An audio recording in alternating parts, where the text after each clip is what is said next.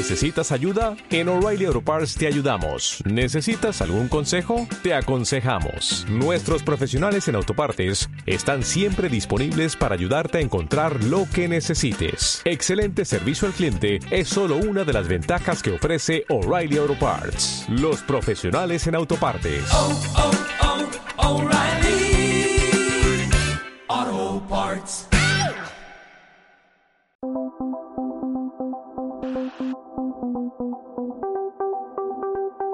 Thank you. De lo poco que tenía claro cuando empecé mi revolución fue el nombre, el mantra, el objetivo.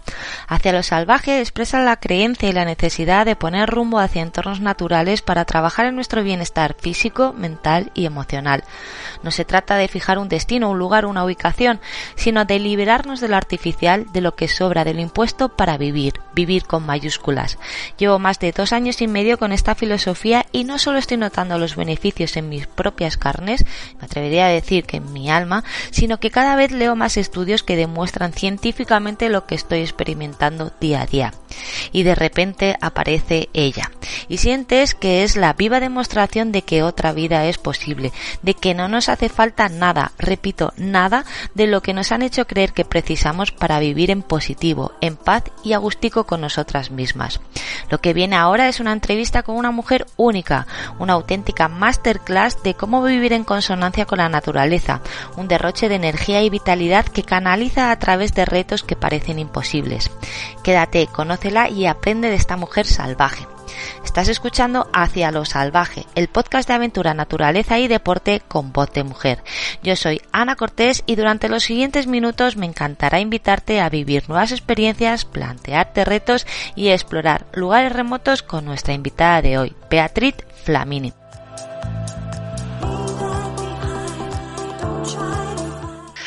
Bueno, pues nada, Beatriz, bienvenida al podcast de Hacia lo Salvaje. Muchísimas gracias por estar hoy aquí conmigo. Gracias a ti, Ana, por el trabajo que haces y, buenos días. buenos días, buenos días, porque esa sonrisa ¿no? que siempre reflejas eh, es un poco el, lo que transmites, ¿no? Siempre eh, buscando esa vitalidad, ese optimismo, te vemos siempre en entornos eh, naturales, felices y ahí ¿no? Es donde encuentras eh, tu, tu, esencia. ¿Cómo llegó todo este mundo, ¿no? De la, de la montaña a tu vida? Pues el mundo de la montaña llegó, oh, gran pregunta. pues mira, yo era taekwondista. Yo desde muy pequeñita, muy pequeñita, mis padres me apuntaron a taekwondo, una disciplina deportiva que, que me enseñó mucho acerca de, la vida y del compañerismo, aunque sea un deporte individual y de competición. Eh, y bueno, llegó un momento en el que no quería seguir eh, con, con, la carrera deportiva. Se me ofreció, se me ofreció la posibilidad, sin ser elegida ni nada, simplemente como posibilidad, ir a, unas Olimpiadas y yo dije, joder, ¿para qué voy a recorrer el mundo entero para pegarme con chavalas que no conozco de nada, con lo gusto que estoy yo con mis compañeros? Y ahí fue el clic. En un entrenamiento de, taekwondo con, con, el que en aquel entonces era nuestro entrenador, nos llevó un día a correr por la pedrita a todo el equipo de competición. Y recuerdo que nos hicimos eh, la integral, la integral de la pedriza. Este entrenador era, era escalador, es, es escalador. Y yo recuerdo que en una de estas paradas que, que, haces para descansar, para tomar algo de agua, yo me paramos debajo así como de una gran pared, de estas graníticas de la pedriza. Yo miré para arriba y vi, vi unas cosas metálicas clavadas en la pared, ¿no? Y le pregunté, oye, ¿esto qué es? Y me dijo, esto es para escalar. Digo, ¿pero que se puede subir por las paredes? Sí. Si quieres, este, el fin de semana que viene quedamos y te traigo y lo pruebas y fue aquello lo que me, me, me, inició en la montaña. Podría, podría tener 17 o 18 años y desde entonces no he parado. Qué guay, qué historia más eh, alucinante, ¿no? Porque muchas veces pasa eso, ¿no? Que la montaña está ahí siempre presente, pero como forma parte del paisaje, pero no nos atrevemos, ¿no? A, vivirla hasta que de repente pasa algo, ¿no? Y conectas eh, con ella, pero has llegado hasta tal punto que, que te gusta estar solo con ella, con la montaña. Sí, sí, sí, sí, sí. Esto fue, yo siempre he hecho montaña, la montaña hay que hacerla acompañado, ya sabes que por, protocolos de seguridad. Eh, lo más recomendable siempre es ir al monte, a la montaña y hacer actividades de alpinismo y de escalada y de espeleología, barrancos, siempre con gente, por si te ocurre algo, pues que, pues, bueno, pues que se pueda actuar de forma. Pero hace aproximadamente unos ocho años o así, entré en la crisis de los 40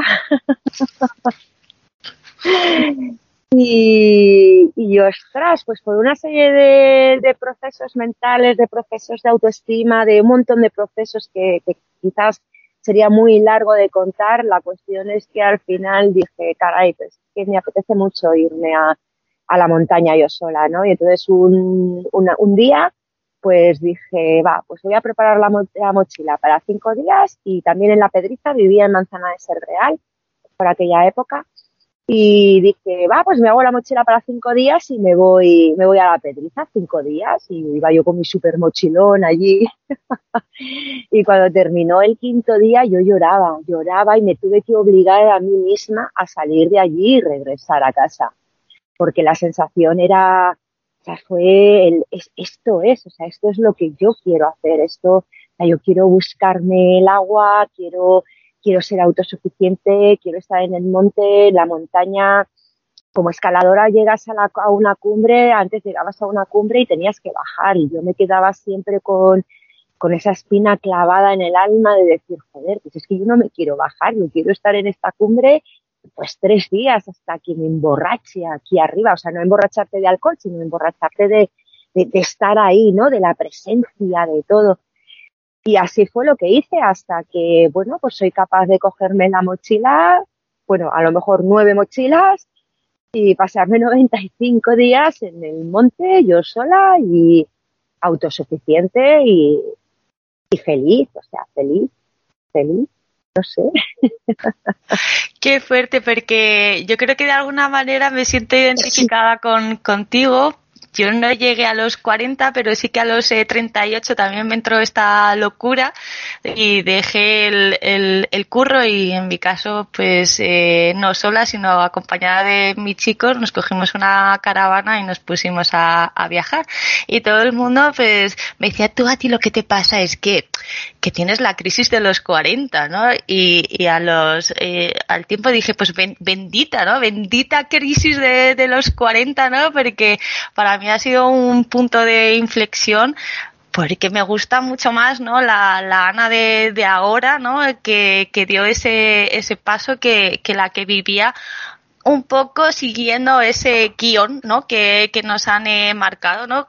haciendo tics en todas esas etapas de la vida que se supone que te llevan a un éxito no se sabe cuál y que de alguna manera estaba vacía y ahora estoy pues pues la verdad que que feliz y contenta. Evidentemente, pues cada uno tiene sus momentos, ¿no? Y la vida es eh, un poco buscar equilibrio, pero por lo menos en, en, coherencia, ¿no? Con, con, una misma. Tú también has notado, evidentemente, ¿no? Ese, ese antes y, y ese después. ¿Cómo te sientes, ¿no? A, ahora tras haber abandonado, pues lo que se supone una vida normal. Pues efectivamente, lo has, eh, lo has escrito, pero vamos, no podías haberlo explicado mejor. Yo parto también de una vida, entre comillas, normal, de lo que se supone que, que, que, hay que hacer o que tienes que, que invertir tu vida, ¿no? Y yo lo tenía todo, o sea, tenía trabajo, tenía pareja, tenía casa, yo lo tenía todo, todo, todo, pero yo no era feliz, estaba constantemente enferma, me, enfermaba un montón y además es que había veces que yo ingresaba en el hospital y, y, no sabían qué era lo que me ocurría hasta que un día haces esa, esa historia, ¿no? Que dices, vamos a ver, Beatriz, ¿para qué es que o sea, mi, mi pregunta fue muy sencilla, ¿eh? Fue súper sencilla, fue, vamos a ver, yo voy a morir, nacemos para morir, ¿vale? Y lo que hagas entre medias, entre que naces y mueres, eso es una cuestión tuya. Si yo voy a morir hoy, mañana o dentro de 80 años, ¿qué es lo que, lo que, lo que haría, lo que tú harías antes de que eh, ocurra esa, esa, e, ese momento, ¿no? En el que trasciendes y ya está y fue coger la mochila y, y, tirar al monte. Yo llevo ocho años sin ir al médico, sin visitar un médico, te lo prometo, pero ni por una gastroenteritis, ¿eh? o sea, nada, nada, nada. Luego la sonrisa que dices, pues sí, porque al final te das cuenta con todos estos procesos, te das cuenta de que las cosas, jolín, todos, todos, todos queremos hacer las cosas para sentirnos bien, ¿sabes? Nunca, yo creo que nadie quiere hacer las cosas para sentirse uno mal. No lo sé, ¿eh? desde mi, punto de, desde mi ubicación. Y, luego, el sostener una casa, el sostener una vivienda, el sostener un, ¿sabes? unos recibos de luz, de agua, de todo que, que no, que, que, evidentemente económicamente, si además estás sola, no, no, no puedes sostener, yo no podía sostener. Entonces, al igual que vosotros, yo en lugar de una autocaravana estoy en una furgoneta muy chiquitita y luego te das cuenta, no sé, Ana, yo me doy cuenta de que, de que, jolín, de que sí, de que es muy fácil y, yo agradezco el abrir un grifo y que salga agua, el meterme en una ducha, ¿sabes? En lugar de lavarme, ¿no? De, de lavarte, meterte debajo de una ducha con tu agua caliente, de tener calefacción, de tener un montón de... yo, lo agradezco, pero te das cuenta que si normalizas el, el, no ducharte y sí el lavarte, en lugar de no tener un grifo donde salga agua, pues caminar un poquito y coger agua de un manantial y, y utilizar garrafas de agua en lugar de tener luz así en un clic, pues vas funcionando con frontales, con, con luces que gastan mucho menos. La calefacción, pues al ser un vehículo pequeño, enseguida lo calientas y que en lugar de utilizar una calefacción eléctrica, pues utilizas bolsas de agua caliente como antes.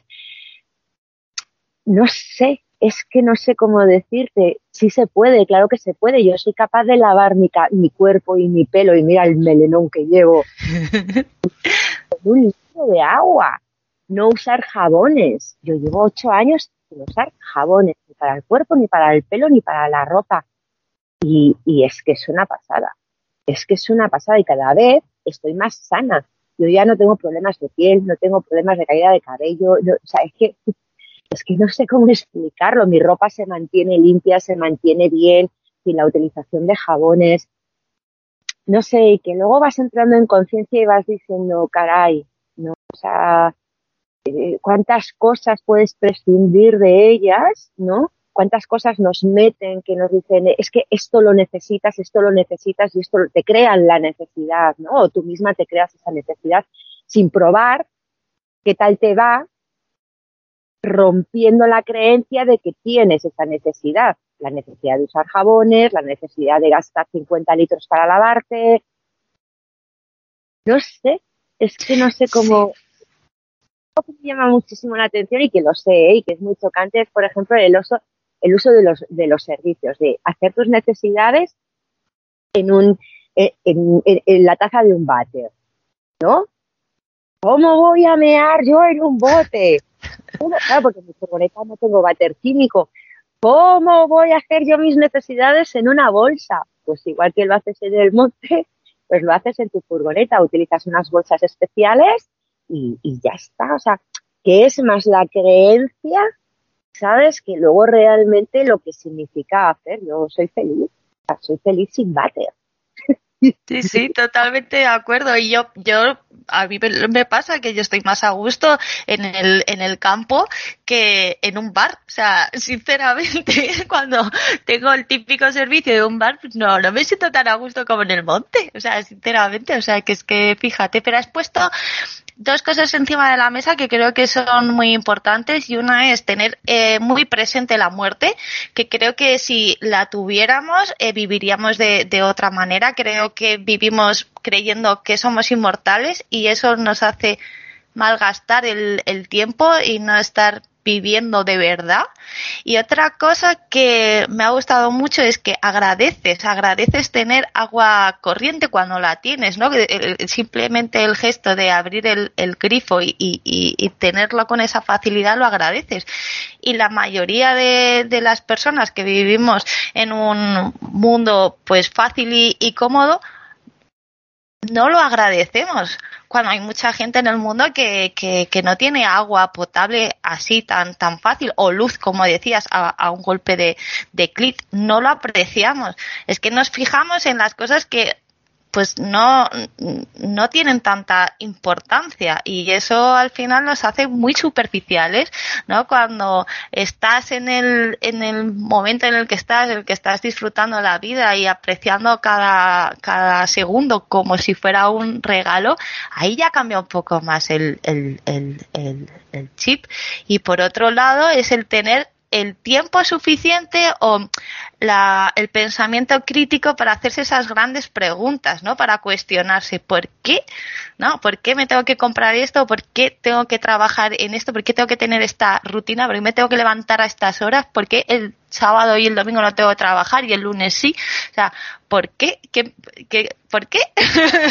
¿No? Dices, ostras, pues voy a, voy a empezar de cero, ¿no? Voy a tener ese lienzo en, en blanco y voy a diseñar eh, pues esa vida y hay veces que, bueno, pues puede ser sola en autosuficiencia, puede ser en una furgoneta, puede ser de la manera que cada uno quiera, pero que se puede, ¿no? Ese es el, el, el aprendizaje, ¿no? Que, Beatriz Flaminia ha encontrado su, su forma eh, y muy salvaje que, por eso pues a mí me, encanta y, me gustaría también que nos contaras cómo aprende una, ¿no? A, pues lo que decías, ¿no? A ser autosuficiente porque no hay ninguna escuela, ¿no? Porque claro, cuando tú quieres ser eh, médico o quieres ser abogado, pues vas a la universidad y te lo enseñan todo, pero claro, cuando quieres ser eh, autosuficiente, ¿cómo, ¿cómo vas aprendiendo?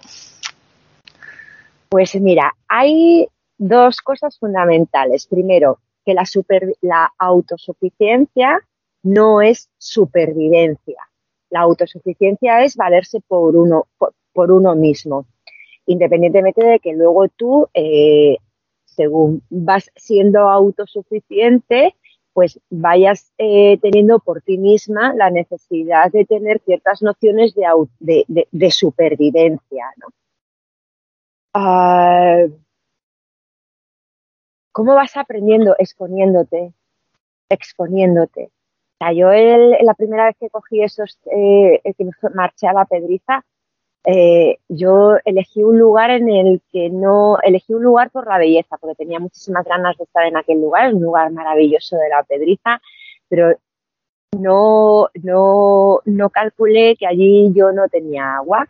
Entonces, pues te vas buscando la vida para moverte, es como una transhumancia, si es que al final no deja de ser eh, esa vida que llevábamos antes en las cuevas, ¿no? O sea, necesito agua para poder sobrevivir. Entonces, pues andabas por allí, agudizabas el oído y agudizabas la vista.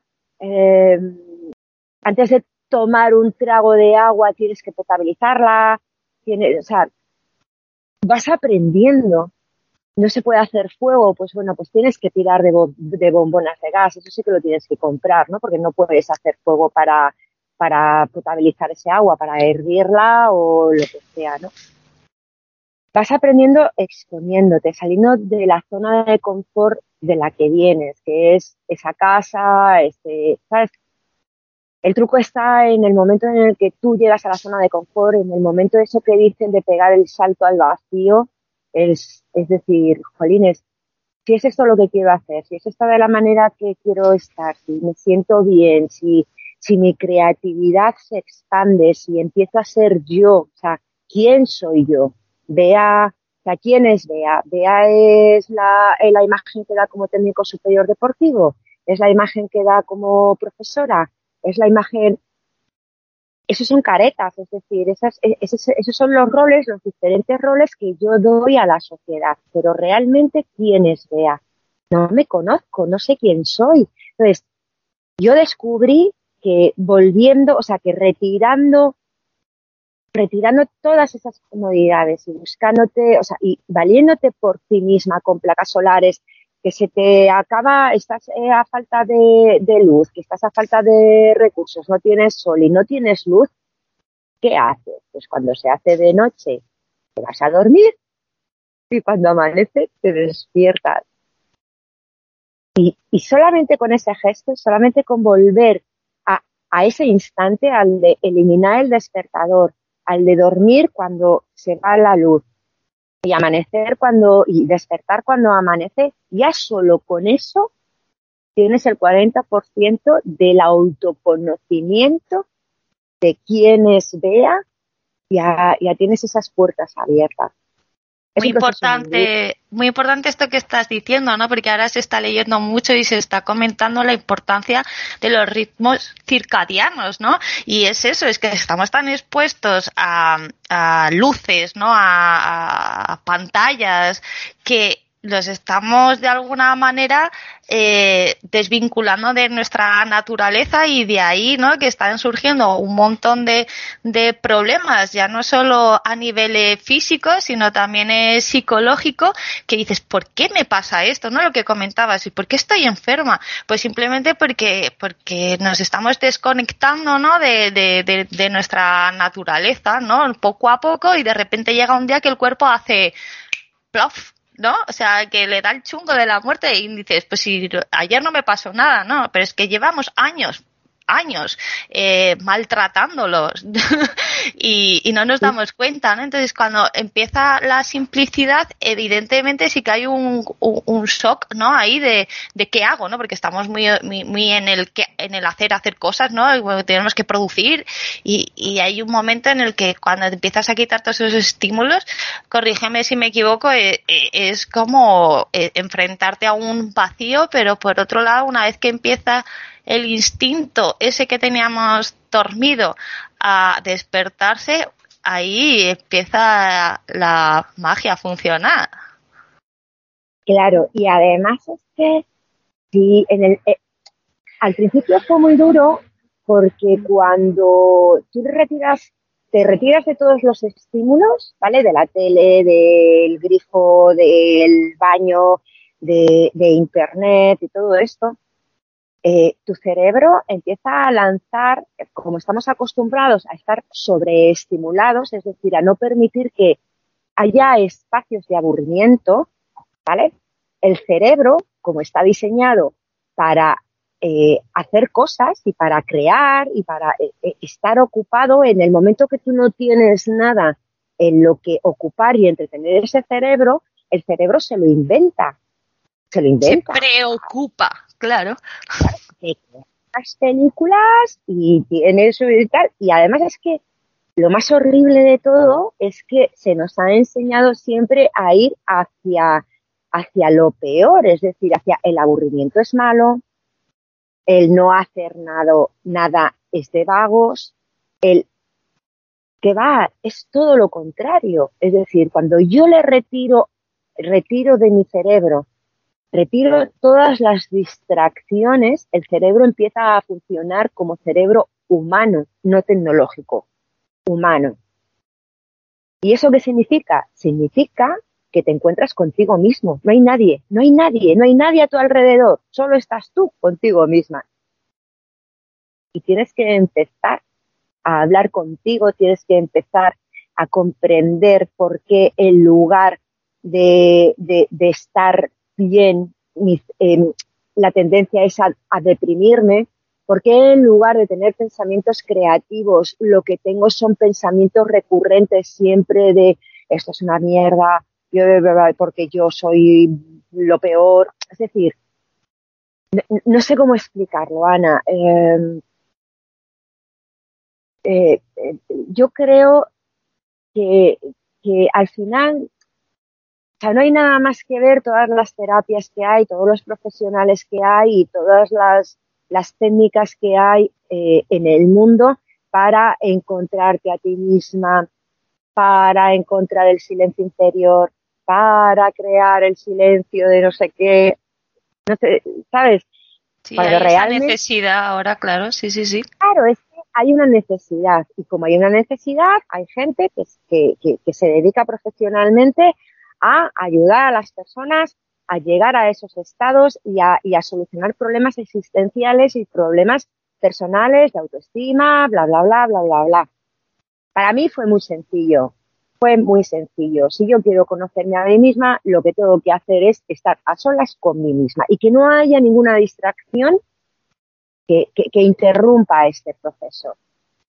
Ostras, es muy duro, ¿eh? O sea, hasta que te acostumbras, hasta que te conoces, hasta que te aceptas, hasta que aceptas eh, esa búsqueda de quién eres realmente y no lo que demuestras al exterior porque el exterior lo que quiere es que tú muestres, ¿no? Mm. Ciertos arquetipos, ciertas, no sé. Eh, sí, sí. Es muy duro porque además sufres, el rechazo de la gente. Yo, o sea, pierdes un montón de gente, pierdes un montón de cosas. Pero es que, o sea, a mí, o sea, la, la gente, Ana, ¿cuántas veces te habrán dicho a ti y a un montón de gente que estamos así, de esta manera, eh, te habrán dicho, no, es que estás chalá, no, es que tú no estás bien de la cabeza, es que eres un antisocial, es que, pues no, si yo me dejo arrastrar por lo que piensan los demás, ya estoy em, manipulándome a mí misma, estoy permitiendo que el exterior manipule eh, mi, mi, forma de ser y el camino que tú eliges, ¿no? La forma que tienes de verte a ti misma. Entonces, como yo no puedo cambiar la opinión de la gente, es decir, que tú pienses de mí que yo soy una chalada, es un problema tuyo, no mío. Yo estoy bien, no, no llevo ocho años sin ponerme enferma, soy feliz, no sobrevivo, porque la historia no es sobrevivir, es vivir. Yo vivo como quiero vivir, sola y en autosuficiencia. ¿Es que eres una antisocial? Pues no, no soy una antisocial. porque sea, todas esas cosas que tú piensas de mí negativas, yo no puedo hacer nada con ellas. Eso es un problema tuyo. Yo estoy bien. Hemos estado hablando que eres eh, técnico deportivo de, montaña y bueno, yo supongo que eso también. No, no, no, soy, no, soy técnico superior deportivo. Vale. Soy técnico superior deportivo. No, técnico de montaña no soy. Sí doy formación a técnicos pero no, eh, no, no, no tiene nada que ver. Vale, pero sí que esa experiencia en montaña creo que te habrá venido muy bien, ¿no? Pues para tener conocimiento, ¿no? De muchas técnicas que te sirvan, ¿no? Pues para moverte sola y, en autosuficiencia. Eh, no sé si una de ellas pues será todos estos aspectos no que también creo que son muy importantes de, de, de cuidarse no de auto rescatarse, ¿no? De, de bueno, pues eso, porque si, si, si no tienes eh, nadie alrededor, como hemos dicho antes, que sería la primera recomendación que haríamos para abordar la montaña, ¿no? Ir con compañía, si no la tienes, pues también tienes que saber pues afrontar cualquier tipo de imprevisto, ¿no? Porque supongo que aquí también la planificación de todos los easy posibles es vital. Y una es esa, ¿no? Saber curarte.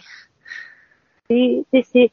Mira, una vez estuve, fui muy afortunada hace unos años atrás porque pude, pude tener el privilegio de trabajar como profesora de prevención de riesgos laborales en altura y en espacios confinados, en molinos eólicos, en canteras y en depuradoras de, agua. Entonces, aparte de las maniobras, ¿no? De las maniobras que tienes que hacer, pues para que los compañeros, los técnicos pudiesen rescatar a otros compañeros y a sí mismos y que conociesen los riesgos de su trabajo y demás, a mí me, eh, todo esto, aparte de pues eso, ¿no? El, saber, aparte de saber hacerte el nudo, de saber bajarte, de saber rescatar a otro compañero o lo que sea, también tienes que tener la conciencia. Vamos a ver, eso te sirve para, como tú dices, tener una lista de todo lo que te puede ocurrir. Todo. Todo. ¿No? Y de cada cosa tienes que visualizar y tienes que ver y practicar cómo lo vas a resolver de forma eficaz. Y si hay cosas, ¿no? Que por ejemplo dices, pues venga, hoy me apetece subirme por, e, a esta cumbre por estos peñascos y sabes que tienes muchísimas posibilidades o de que te caiga una piedra, o sea, es montaña, o sea, ¿sabes? O de que tú te caigas y demás. ¿Y qué ocurre si yo me caigo, que estoy aquí sola, como dice una amiga mía, in the middle of the nada? claro, no puedes llamar, no tiene, vamos a poner el infierno, ¿vale? El infierno absoluto. El infierno absoluto es que yo eh, quede incapacitada, es decir, que no me pueda mover por mí misma en caso de accidente, que no pueda hacer ninguna llamada de socorro, que esté allí en no sé dónde y que no vengan a por mí en vete tú a saber cuantísimo tiempo. Pues lo tienes que asumir. Tienes que asumir que eso puede ocurrir y dentro de tus visualizaciones, a la, vez, que en tu visualización deportiva solucionas problemas y solucionas conflictos, los visualizas realmente, ¿no? Para, para entrenarlo de forma visual, pues también tienes que entrenar esto. ¿Te va a doler? Pues sí. Pues tienes posibilidades de no sobrevivir? Pues sí. Pues todo claro, la realidad es mucho más dura que lo que tú puedas llegar a imaginarte en la cabeza, pero es que tienes que asumirlo y lo tienes que aceptar. Si no, es que si no, no lo haces. Y yo quiero hacerlo no quiero morir, evidentemente, tampoco quiero tener ningún accidente. Sabes dónde te metes, cómo te metes y, y, pones todo de tu parte para que el accidente no ocurra. ¿Sabes? Yo muchas veces me he levantado, me he pegado una pateada de seis horas cuesta arriba con una mochila de 20 kilos y has llegado, he llegado a pie de vía o he llegado a un punto conflictivo en el que mis visualizaciones dices, va, lo voy a pasar de esta manera, de esta manera y de esta manera, es decir, voy a solventar todo esto para llegar a cumbre o para llegar al otro lado de la cordillera o donde sea, y de repente te plantas allí y dices, eh, hoy no es el día. Porque lo ves claro, ¿sabes? Yo tengo, tengo algo que, me sirve mucho. Yo tengo un aliado que se, yo lo llamo la triada. La triada es eh, lo componen la mente, el corazón y yo. Lo que soy yo, o sea, esa parte que eres tú que no sabes muy bien lo que es, pero eres tú, ¿no?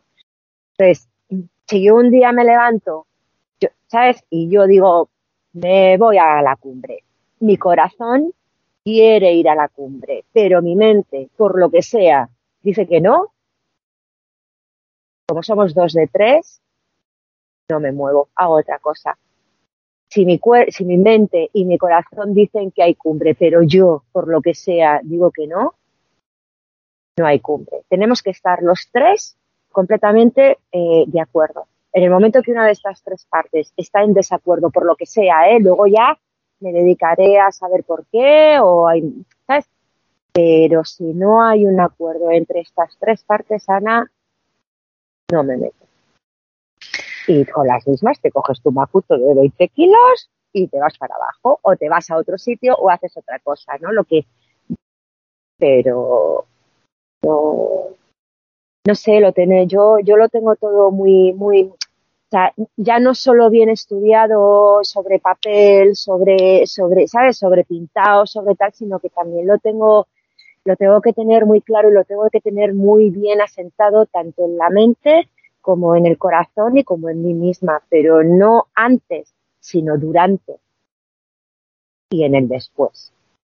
Porque luego dices, vale, yo he subido hasta aquí y ahora cómo bajo o cómo vuelvo. o dices, venga, me viene una tormenta de la bomba, estoy viendo que me está entrando el marrón, ¿vale? Dices, bueno, puedes elegir entre quedarte soportar y vivir esa tormenta o echar patas para abajo, que es lo normal, pero si decides quedarte, te quedas con todas las consecuencias, ¿no? ¿Me apetece pasar una tormenta aquí? ¿Me apetece esto? Pues no, pues me voy para abajo. No sé, no, no es esa, em, yo no, no soy de este tipo de personas que, que van y van y van, ¿sabes? Inviertes tiempo, inviertes el dinero, inviertes los recursos y a veces no puede ser. Pues bueno, pues es que el camino ha sido súper chilo y esto va a estar aquí, no se va a mover y ya volveré, ¿no? hay que dejar, hay que tener deberes en todos los sitios, ¿no? Y hay otras veces que sí, que dice, venga, voy. en la montaña palentina, por ejemplo, eh, la montaña palentina, la triada estuvo de acuerdo en, meterme, yo estuve los 95 días estos que hice en la montaña palentina de soledad y autosuficiencia, yo me planté en el valle, me planté ahí en el valle y dije, yo tengo que entrenar eh, cómo me defiendo sola con los conflictos meteorológicos que yo pueda tener, ¿no? Y estuve oteando y, estuve viendo a ver por dónde entraban todos los marrones. y, vi que entraban en aquella época, en, o sea, en esa época del año, yo vi que entraban por un collado y dije, pues allí que me voy. Y, y 32 días duré hasta que vino la tormenta. La tormenta duró 18 horas. Bueno, bueno, bueno, allí ocurrió de todo. Allí hablé hasta con los dioses. O sea, fue, pero claro, estaba dispuesta a ello. Y, luego, pues nada, cuando terminó la tormenta, que terminaron aquellas 18 horas, pues evidentemente tuve que recoger y tuve que marchar. ¿Estaba programado? Sí. ¿Estaba previsto? Sí. ¿Quería que ocurriera? No. Pero ocurrió, estaba preparado, estaba previsto. Y bueno, pues aquí estoy hablando contigo ahora, pero tienes, no, no, no tiene que ser por que soy una espalda plateada yo puedo con todo. No, espera, espera, sí, tú puedes con todo esto y con mucho menos también. Pero tiene, tiene que haber una coherencia, ¿no? Lo que tú dices, tiene que haber una coherencia entre el pensar, el sentir y el actuar, entre la mente, el corazón y lo que tú eres. Por lo menos es así como yo, como yo lo vivo y cómo lo disfruto y cómo, no sé, cómo te lo vas tatuando, ¿no? en, tu experiencia de vida. Y, bien, hay otras veces, ahora por ejemplo, sería incapaz de, no me apetece meterme otra vez en el collao aquel, a vivir aquello, no me apetece, ahora me apetece otra cosa y estoy trabajando para que, para llevarlo adelante. Estoy metida en un proyecto que no sabemos todavía si va a salir o no, también soledad una autosuficiencia, pero bueno, a pesar de todas las dificultades, voy, voy. Si hay acuerdo en la triada, y voy, y voy, y voy. Y... Para que luego digan que, que, Beatriz está loca, ¿no? Yo creo que estás demostrando que todo lo contrario, ¿no? Que, que, es una locura muy, muy cuerda, ¿no? Que, que naces en nada sin, sin genera esa triada que creo que se magnifica en, en consonancia y, en armonía.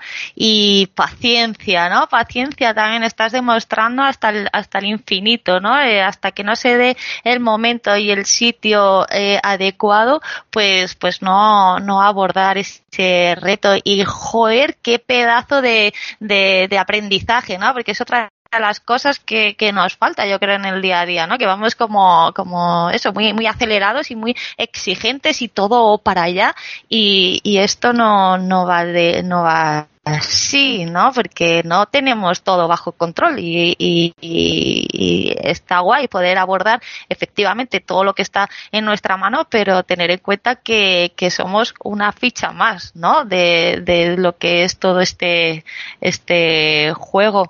Has estado hablando, ¿no? De, de pues, que hay que prepararse físicamente también para pues estos retos que, que te vas eh, afrontando, como dice una amiga mía, ¿no?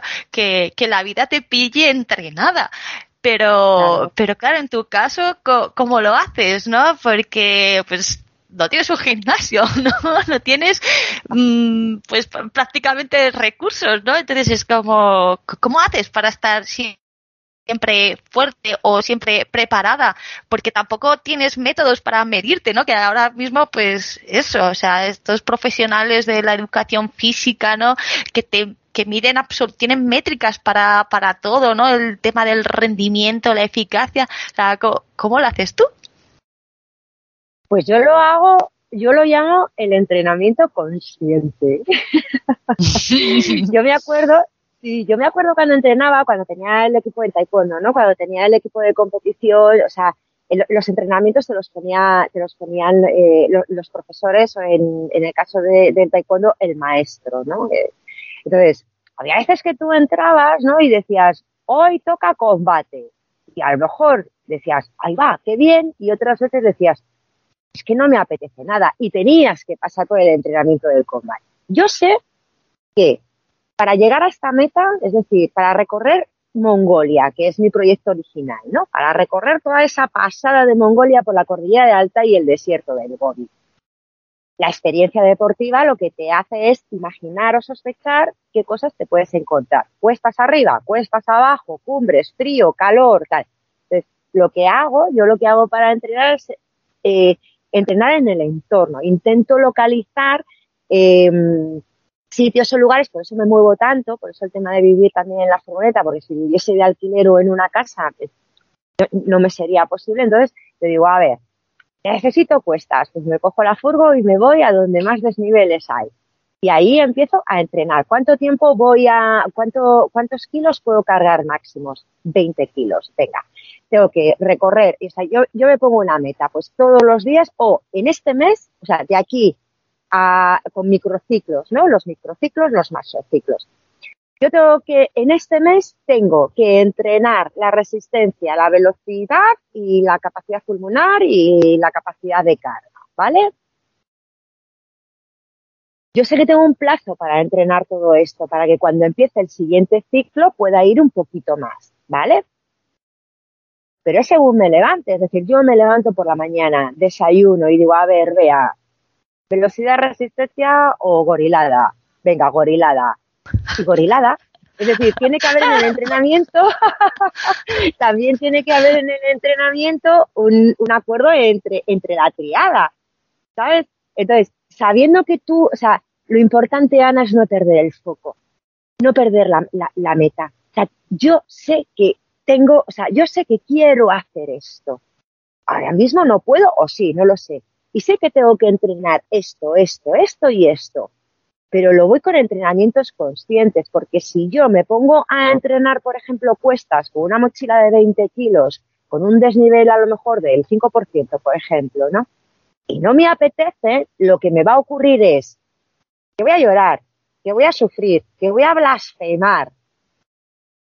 ¿Sabes? Que vas a blasfemar y que te vas a lesionar y que posiblemente digas, lo pasas tan mal que digas, mira, esto no merece la pena, abandono. ¿Por qué abandonas? No porque no, porque hayas perdido la fe en tu proyecto, sino porque tan solo un entrenamiento, un entrenamiento que te has obligado a ello, ¿vale? Eh, te puede tirar abajo un proyecto. Y eso no significa, no significa que no te obligues. Yo me obligo, claro que me obligo, ¿sabes? Pero tienes que estar a gusto, tiene que haber una coherencia, tiene que haber una coherencia también en el entrenamiento, ¿no? Sin, sin, sin olvidarte de la exigencia, porque si no entrenas no vas a poder hacerlo. Si no estás a la altura tanto física como mentalmente, no lo vas a poder hacer. ¿Sabes? ¿Sabes?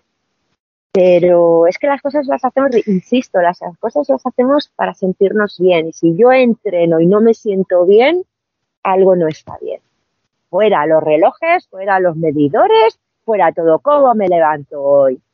Fíjate, esta cuesta que no podía con ella, fíjate, ahora corriendo. Y esa para mí es las únicas referencias que tengo y son muy satisfactorias, más que un, una gráfica o un...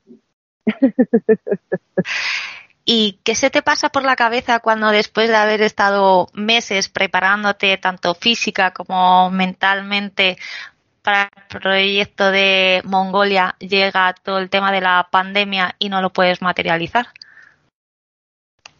Guau.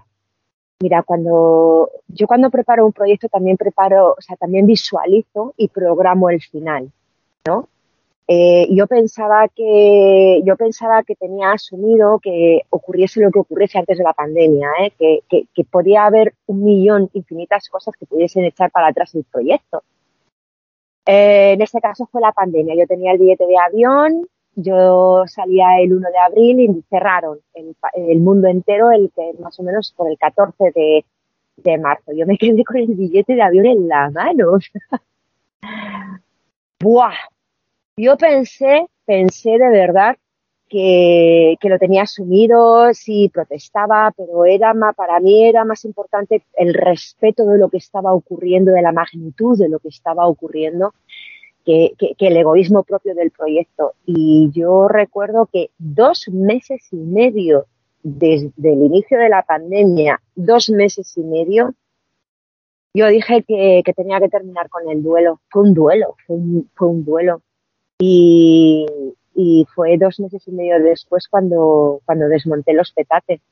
Yo mantuve dos meses y medio los petates y, lloré mucho. Lloré mucho. Porque es que no, o sea, sé sé que no está abandonado, es decir, sé que no es un fracaso, porque fracasar es dejar de intentarlo. Yo sé que hay un espacio, un momento en el que no se puede hacer. Estuve pues hasta hace como cuatro meses o así vagando, vagando, siguiendo, seguía haciendo montes, seguía disfrutando, seguía intentando, pues eso, no, no, no permitiendo que se marchitara o que muriese esa, esa, esa necesidad. Y bueno, a raíz de ahí ha nacido otro proyecto porque sigo sin poder viajar a Mongolia, eh, el país no abre, no abre fronteras. Y ¿cómo se vive? Pues yo qué sé, pues tú imagínate que, yo qué sé, que, que de repente te van a dar lo que deseas, ¿no? El coche que quieres, o la casa que quieres, o la furgo, o lo que sea, o el viaje. De repente te dicen, oye, mira, que no, que no, y además por, por algo que tú no puedes controlar, porque si lo, tú pudieses controlarlo, pues todavía, pues no sé, ¿no? Podrías crearte un discurso, pero como es algo que no lo puedes controlar, que no depende de mí, ¿sabes? Pues es que ni tan siquiera le puedes echar las culpas a nadie, no hay culpable, no, no sé. Lo yo lo viví como un duelo, ¿eh? Como duelo. Pero eso también te llevó a, conocer el mundo de las alpacas. Bueno, bueno. Cuéntanos. claro. Bueno, pues es que te voy a contar la historia. Yo estaba un día ahí en un aparcamiento muerta de calor, llena de mosca, digo, ah, ¿qué hago? ¿Qué calor? Va una, una por ahí. De repente escucho un tractor. Escucho, escucho un tractor. Escucho que el tractor se para, se para donde yo estoy y de repente escucho, ¡vea!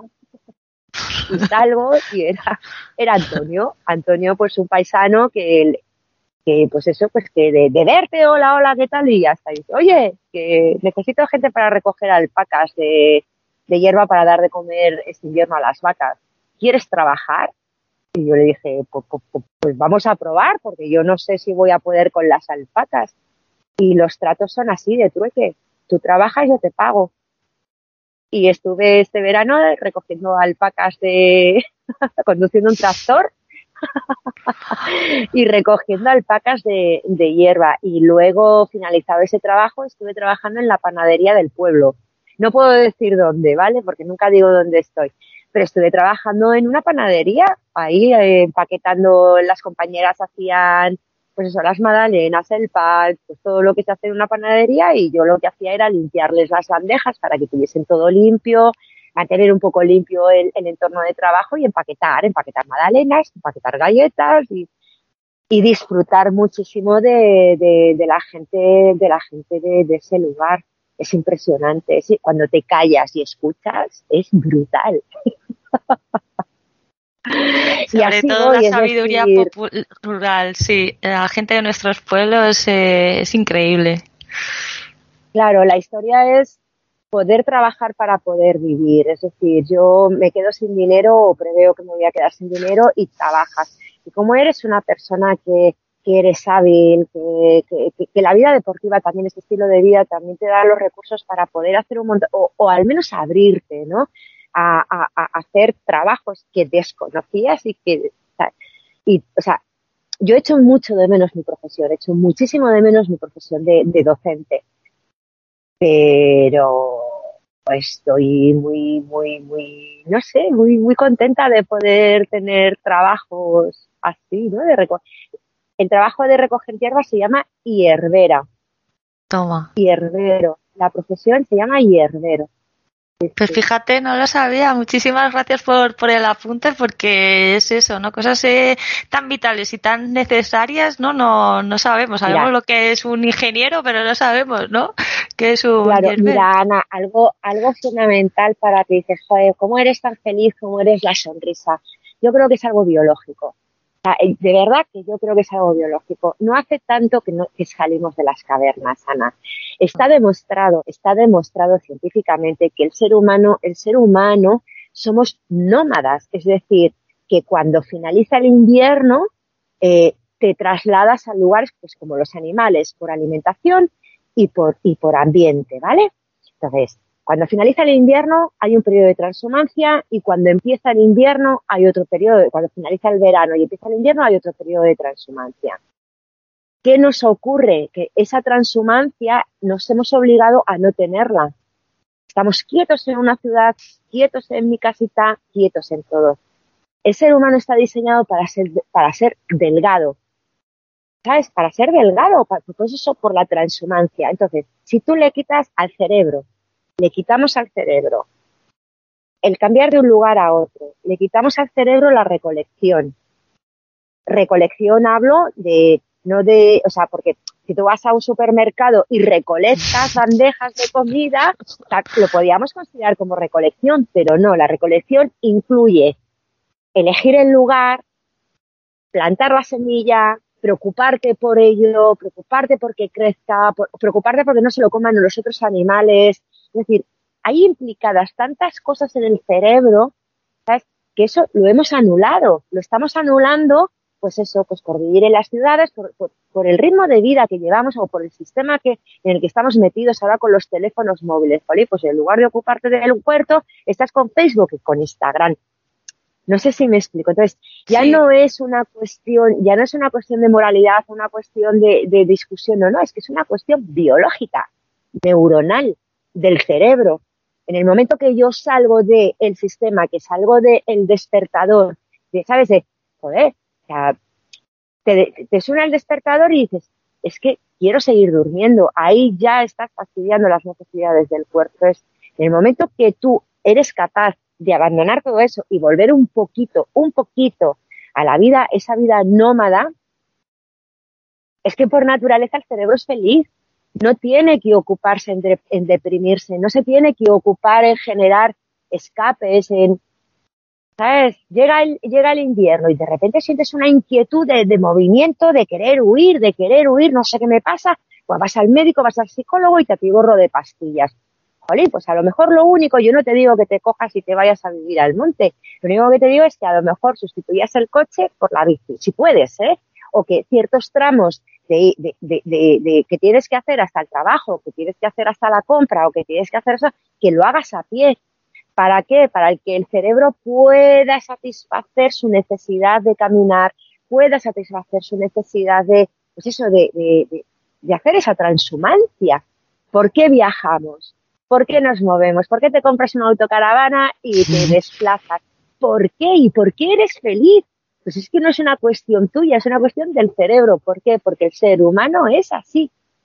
Punto pelota. Entonces, en el momento que estudias un poquito y le concedes al cerebro lo que es, es que, es que te quitas todo. Pues claro que sonríes.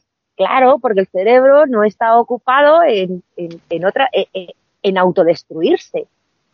Es la visión que yo tengo personal, ¿eh? O sea, que yo no soy es lo que vivo, es lo que siento y es lo que transmito, ya está. de toda esta filosofía también destacar el tema de la alimentación, ¿no? Porque efectivamente, ¿no? En verano el, el, campo el, nos da sandías, ¿no? Que es cuando eh, necesitamos más hidratación. Y ahora, ¿qué pasa? Que puedes encontrar sandías, papayas, pues prácticamente 365 días del, del, año, ¿no? Eso no es natural, eso no es eh, normal. Y, y estamos hablando de alimentos eh, 100% naturales, que ya no hablamos de los ultraprocesados, donde vete a saber, ¿no? Lo que nos eh, meten eh, ahí, sino que, que ya simplemente el, el hecho de poder eh, elegir alimentos que no pegan, ¿no? ¿No? Que, que, que, que la naturaleza no nos da en, en, la estación correspondiente, hace que existan también estos eh, desajustes. En tu caso, pues claro, también por todo el tema del, del, movimiento, supongo que la alimentación es otro factor a tener en cuenta. Y en tus capítulos, estos capítulos que haces de, de secretitos, nos contabas un poco cómo, que a mí, a mí, bueno, para mí fue un gran descubrimiento porque eh, a mí no me gustan nada las barritas, los geles y todo este tipo de, de cosas. Y me resultaba muy difícil eh, meter cosas en la mochila para hacer eh, travesías y, que fueran saludables y que no pesaran y que no tuvieras que llevar ahí pues, media cocina. y la verdad que ese, ese capítulo de secretitos de, de, de, de Beatriz Flamini me encantó. ¿Nos puedes eh, contar un poquito más y sobre todo qué son las chapati? Gracias. Gracias. Mira, eh, cuando, cuando yo me planteo eh, empezar a hacer la montaña en soledad y en autosuficiencia, claro, autosuficiente es valerme por mí misma. Entonces, la primera experiencia así brutal que tuve fue la de la montaña palentina. Y entonces, pues nada, yo cargué con nueve mochilas. Claro que tú dices, pero ¿cómo vas a cargar? Bueno, pues coges una mochila, te la subes, la depositas, bajas, coges otra mochila y eso se llama portear, trasladar carga de un lugar a otro. Claro. Y allí flipaba en colores, porque decía, a ver, no puedo meter fruta porque la fruta se me pone mala y mi cuerpo como materia orgánica necesita de todos los nutrientes. Si yo tomo cosas que son, que, que, que químicamente están elaboradas, a mí me sientan fatal y bueno, bueno, pues la necesidad fue, eh, eh, tú vas planeando y dices, va, pues lo que tengo que hacer es llevar la máxima cantidad de comida, de nutrientes, ¿vale? De nutrientes, la mayor cantidad de nutrientes en el mínimo peso y volumen posible para que me entren en la mochila no tenga que hacer tantos porteos. Entonces, lo que, lo que decidí fue empezar, que en ese capítulo de secretitos fue, eh, eh, explicó eh, la deshidratación de los alimentos. Yo cojo los alimentos de temporada, todo de temporada. Yo cojo lo, los lamino muy finos, muy finos, muy finos y los pongo a secar al sol. Los deshidrato y una vez que están deshidratados, los muelo y entonces a lo mejor eh, cinco calabazas que pueden pesar en su, pues, en su estado normal, pueden pesar que 10, 12 kilos, ¿sabes? Pues desecadas y molidas me pueden pesar tres. Y tengo cinco calabazas. y como el cerebro, y, y como el cerebro, y, y la mandíbula necesita masticar, el cerebro necesita masticar, pues las chapatis es eh, harina con agua. Tú haces una mezcla de harina con agua y luego las pones en la sartén y haces como una especie de, de tortas, ¿vale? Entonces, a esas tortas tú le puedes echar, pues, eh, la calabaza, le puedes echar los frutos secos, sea, todo, eh, es que de seco todo, de seco las ortigas. Las ortigas no te puedes imaginar, Ana, la cantidad de propiedades que tiene. Y las ortigas las tenemos durante todo el año. Eh, o sea, yo deseco cosas del suelo, voy recogiendo cosas que caen de los árboles eh, y, y, luego también hago compra porque otras cosas no tal, pero es voy así y de esa manera, de esa manera puedo tener, no me va a faltar de nada, no me voy a desnutrir mi, mi mandíbula, o sea, puedo masticar, mi cerebro necesita masticar y siempre voy a estar sana. Que engorde o que adelgace, porque normalmente me suelo quedar bastante flaquita, pues bueno, eso es una cuestión también de, de la exigencia que tú le das al cuerpo, ¿no? A lo mejor es hacer una actividad de montaña y el cuerpo necesita estar delgado y por sí mismo pierde peso ahí te comas un jabalí relleno de pajaritos. o una barra entera de lomo.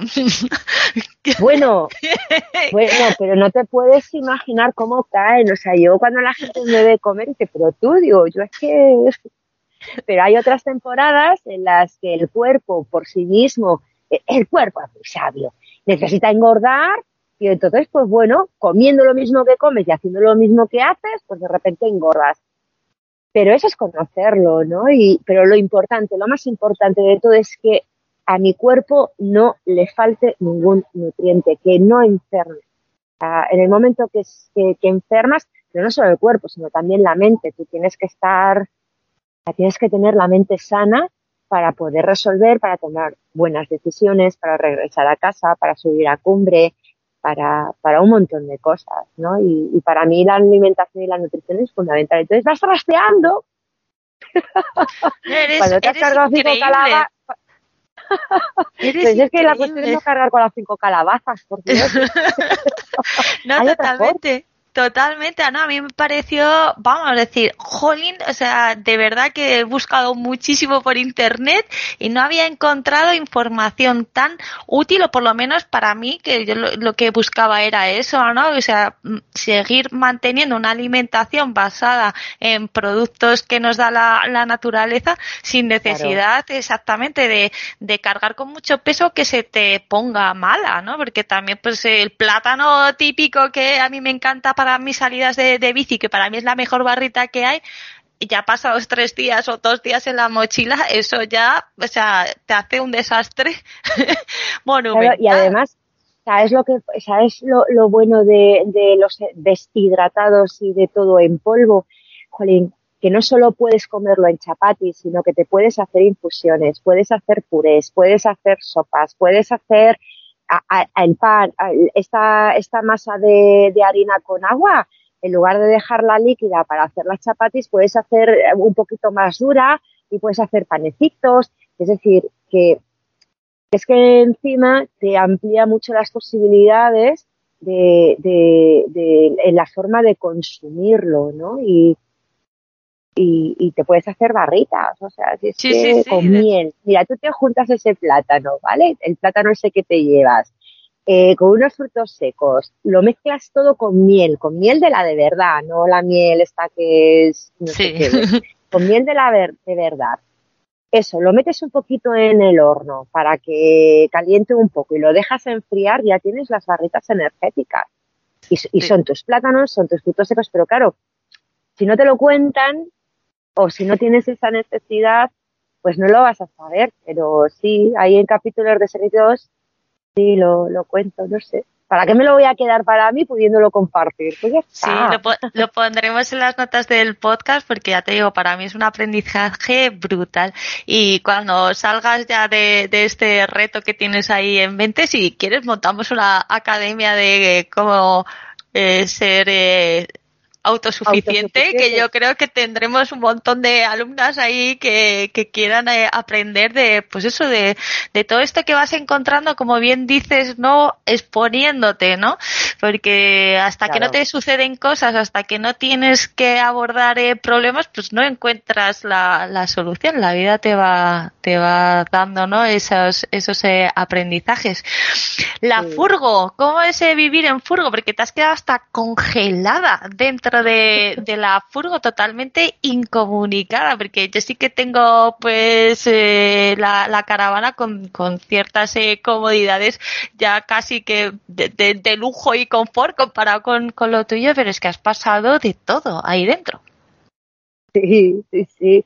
La furgo, se, eh, pues el invierno se congela y si estás en, en áreas de montaña como yo estoy, pues al final, pues, muchas veces te levantas y dices, ahí va, que no puedo ni abrir las puertas ni bajar los cristales, pues aquí o a que caliente el sol o a esperar a que pase alguien.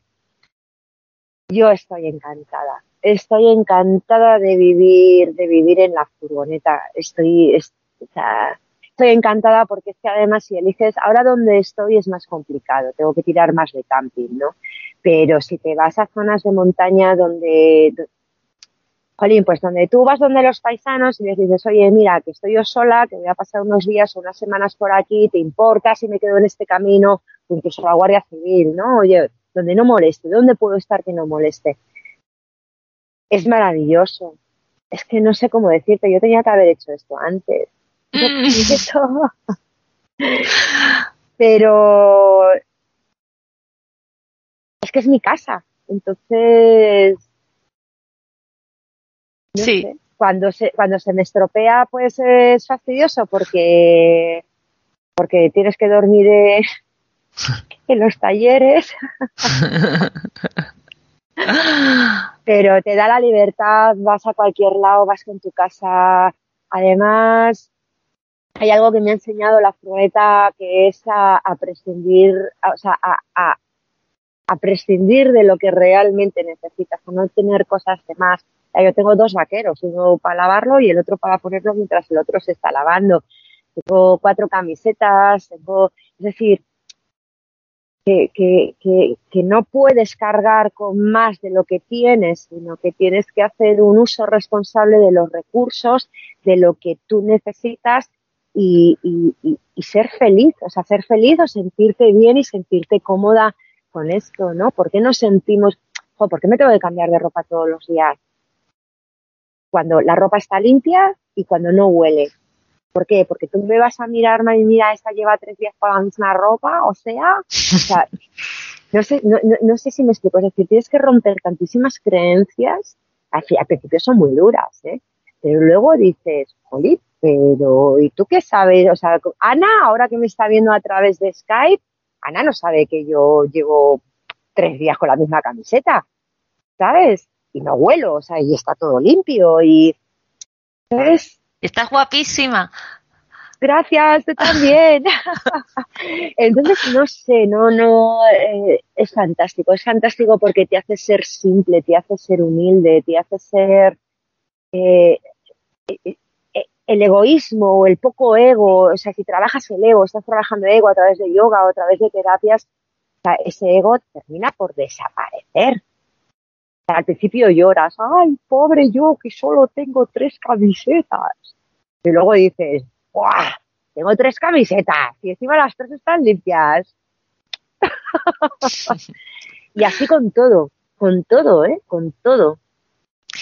No, ¿Qué pasa cuando te mueves por, por ciudad, no? Porque en tu Instagram te hemos visto en, Almería, te hemos visto en, en pues eso, en, eh, atravesando ciudades, ¿no? Como núcleos de civilización. ¿Qué pasa, no? Cuando esa mujer salvaje entra en contacto de nuevo después de días y días sola y en autosuficiencia. ¿Qué sientes? ¿Cómo es ese contraste? Al principio me sentía como el bicho raro. Sí, me sentía como, como un bicho raro, pero luego ahora lo que me siento es, me, me siento mucho más lenta de cómo transcurre la vida, de cómo transcurre el, la vida en las ciudades y cómo la gente en las ciudades desarrolla sus al principio me indignaban muchas cosas, me molestaba mucho el ruido, me molestaba, yo decía, joder, pero, y yo vengo de ahí, ¿eh? que vengo de la ciudad, vengo de los atascos, vengo de una ciudad como Madrid, imagínate. Pero ahora no, ahora o sea, lo vivo con precaución, con precaución de espérate, vea, tú no estás acostumbrada y has perdido la costumbre de conducir con tantísimos coches.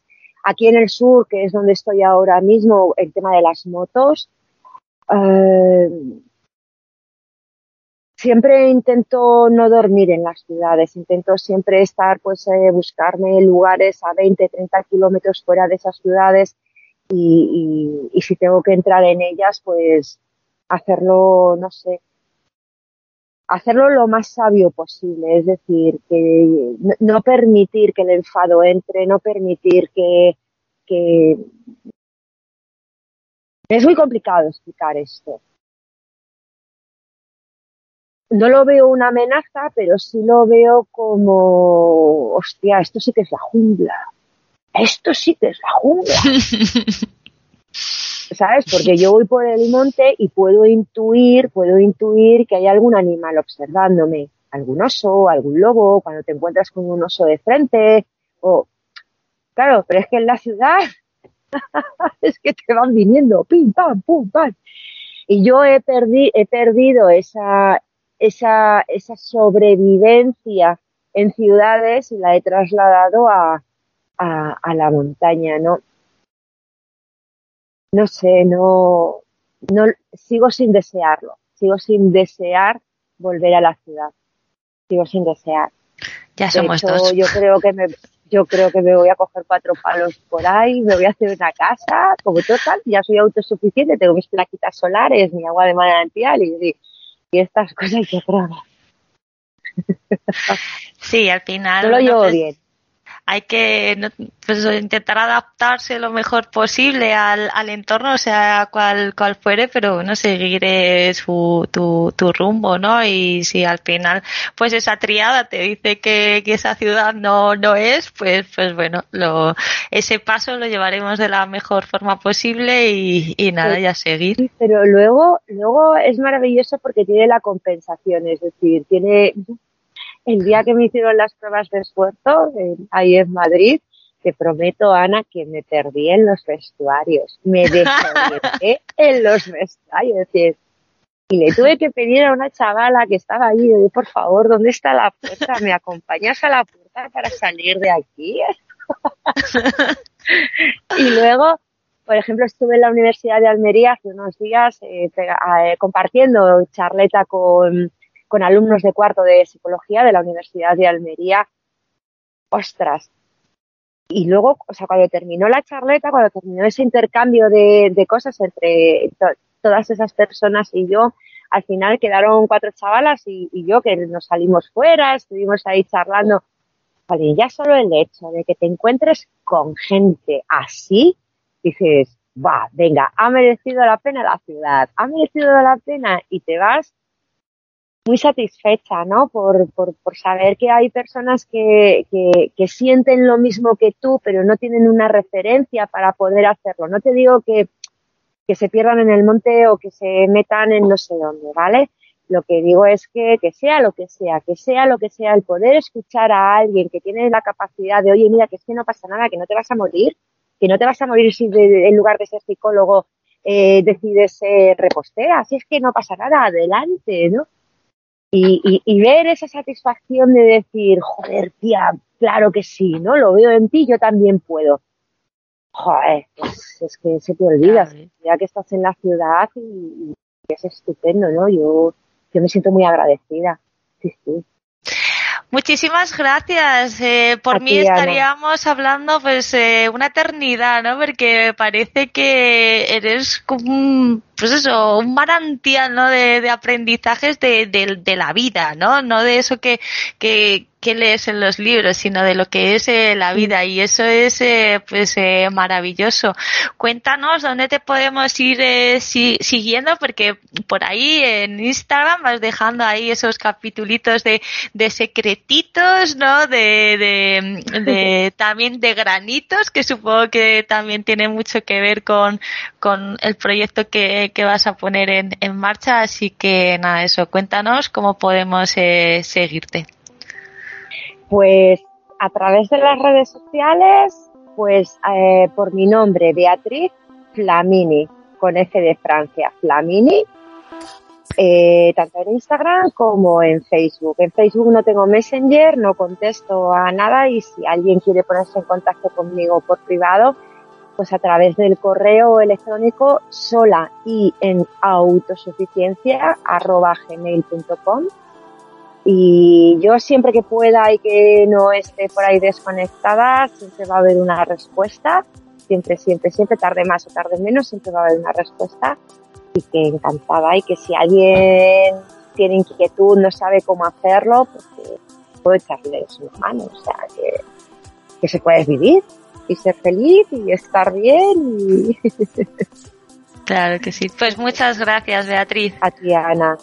Gracias por el trabajo que haces, gracias por mostrarnos a todos a través de estos podcasts todo lo que todo lo que te vas a encontrando, que hay personas maravillosas por ahí que escucho tus podcasts. Gracias, gracias, gracias.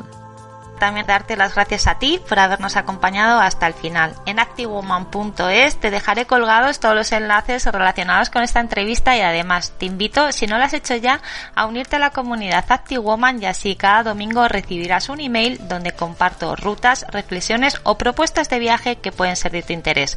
Nada más, nos escuchamos la semana que viene. Hasta entonces, espero que sigas tu camino hacia lo salvaje.